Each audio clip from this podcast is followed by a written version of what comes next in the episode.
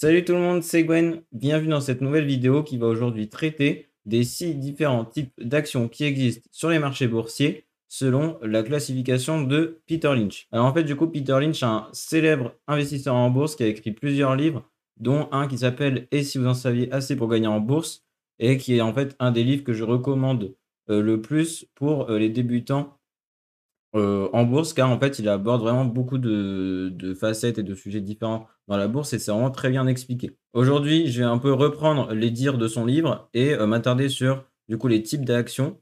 Donc, comme nous le verrons, euh, il y en a six différents qui sont donc les actions à faible croissance, les actions à forte croissance, les actions des entreprises piliers, les actions des entreprises cycliques, les actions des entreprises en redressement et enfin les jeux d'actifs. On aura également du coup une petite euh, conclusion et aparté sur la diversification euh, de ces différents types d'actions. À noter aussi qu'une action peut changer de type d'action euh, durant son parcours boursier et cela peut arriver donc deux fois, trois fois, quatre fois. Et elle peut très bien passer d'une entreprise qui carbure, qui a des super résultats, à une entreprise en difficulté, voire en faillite. Donc tout d'abord, nous allons voir les actions à faible croissance. Donc en fait, vous pouvez les repérer parce que les actions de ces entreprises font entre 2 et 4 euh, d'augmentation des bénéfices par année. Et en fait, du coup, c'est le taux le plus faible parmi tous les types d'actions que nous allons voir. Et donc, pareil, comme le cours d'action est lié fortement aux bénéfices des entreprises, et eh ben, euh, ce cours de l'action va monter très faiblement et va être en fait relativement plat euh, sur le long terme. Le principal et le seul avantage de ces actions à faible croissance, ça va être du coup la distribution d'un dividende régulier et conséquent donc, vous aurez donc souvent des rendements euh, à 3, 4, voire 5%. Et du coup, euh, donc si ce critère de distribution de dividendes réguliers, honnêtement, ça ne sert à rien de détenir ce type d'action si elle ne respecte pas ce critère. Vous pouvez en avoir quelques-unes dans votre portefeuille euh, car elles réagiront moins brutalement aux crises. Comme c'est du coup des entreprises qui donnent des bons dividendes, les investisseurs iront se jeter sur ce type d'action lors de récession. Et par ailleurs aussi, ces actions sont moins brutales face au marché. De manière euh, générale, elles auront des variations plus faibles à la hausse comme à la baisse. Ensuite, à l'opposé des actions à faible croissance, vous avez du coup les actions à forte croissance. Donc là, en fait, c'est vraiment tout l'inverse, c'est-à-dire que euh, ça va être un cours de l'action qui est exponentiel. Et euh, vous pouvez donc très bien faire x2, x3, x5, voire plus sur un intervalle de 10 ans. Donc si vous arrivez à garder ces actions assez longtemps et à choisir les bonnes actions, celles qui vont monter le plus, eh ben, vous pouvez faire exploser la valeur de votre portefeuille euh, dans le temps. Par ailleurs, ces entreprises, elles vont en fait quasiment reprendre tous leurs bénéfices pour les réinvestir pour que euh, l'entreprise puisse euh, augmenter plus rapidement en termes de chiffre d'affaires, de bénéfices futurs et de, de, nouveaux services pour les clients. Mais du coup, en contrepartie, forcément, vous aurez un dividende très faible avec souvent un rendement inférieur à 2% et ça peut même aussi aller jusqu'à 0,5%, euh, voire 0,3% pour les entreprises qui euh, sont, euh, entre guillemets, assez conservatrices et radines et qui gardent tout pour leur propre croissance. Souvent, c'est soit vous voulez avoir un dividende stable et conséquent, ou soit vous voulez un dividende assez faible, mais un portefeuille qui augmente très rapidement. de plus, l'augmentation des bénéfices de ce type d'entreprise est au minimum de 10% par an et des fois, ça peut même aller au-delà et faire même x2 d'une année à l'autre. Quand c'est vraiment une entreprise qui n'est pas encore trop grosse et qui évolue euh, très rapidement et qui gagne beaucoup de, parts de marché. Ensuite, du coup, vous avez les actions d'entreprises piliers. Donc, en fait, c'est des entreprises, entre guillemets, euh, too big to fail, comme on dit en anglais. Donc, c'est-à-dire trop grosses pour faire faillite.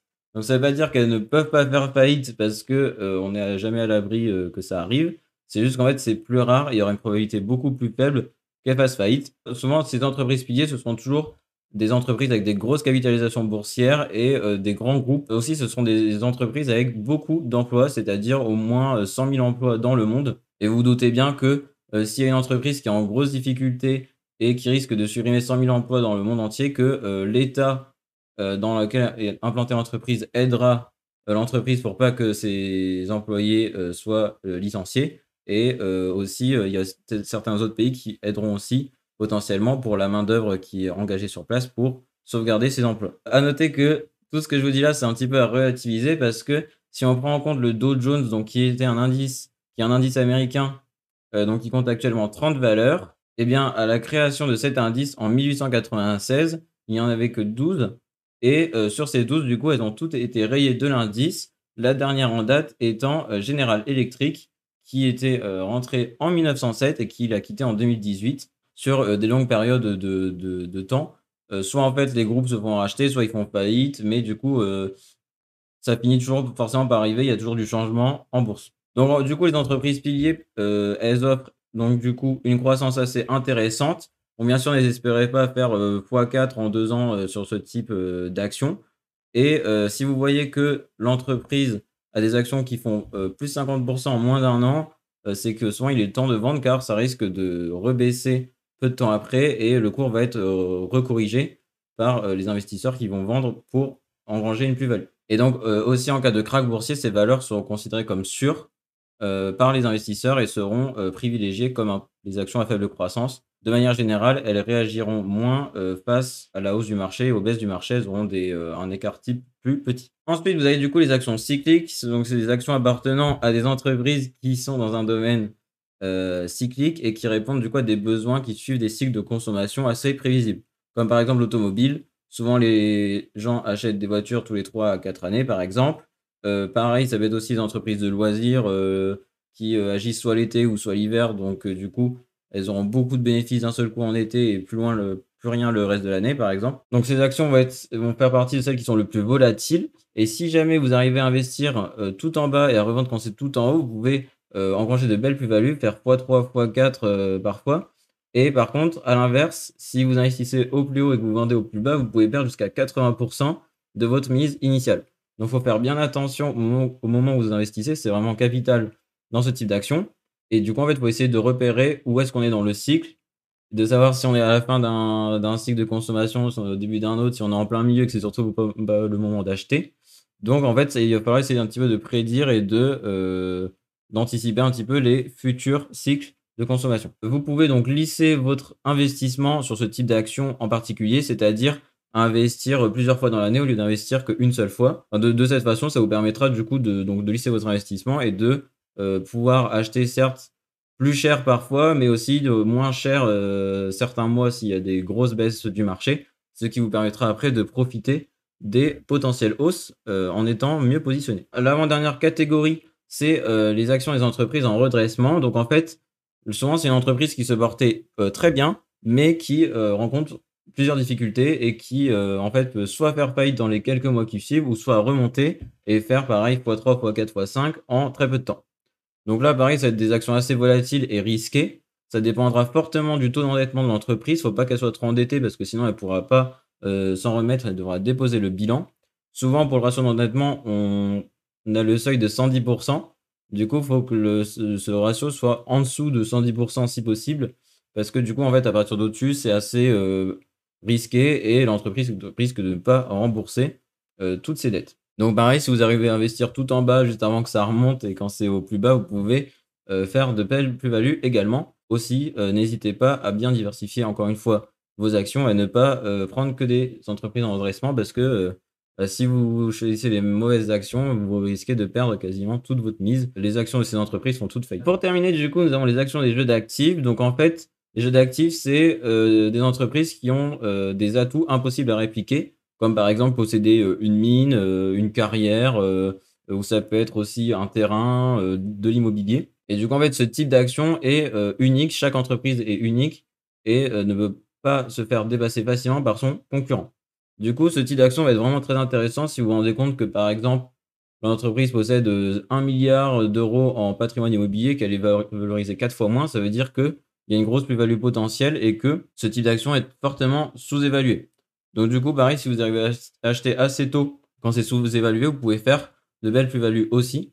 Et après aussi, tant que l'entreprise se porte bien et qu'elle a des atouts impossibles à répliquer, bah, ça peut être aussi intéressant d'avoir euh, des actions de ce type d'entreprise. Donc pour conclure, du coup, les actions à faible croissance et les actions de type pilier seront les moins sensibles face aux variations du marché. Lors d'un crack boursier, les investisseurs achèteront ce type d'action en priorité, parce que c'est celles qui sont moins sensibles au crack boursier et euh, aux variations du marché, et qui offrent aussi un certain euh, dividende euh, stable en compensation. Ensuite, du coup, les actions cycliques à forte croissance seront du coup plus sensibles aux variations du marché, mais peuvent vous offrir des rendements très intéressants.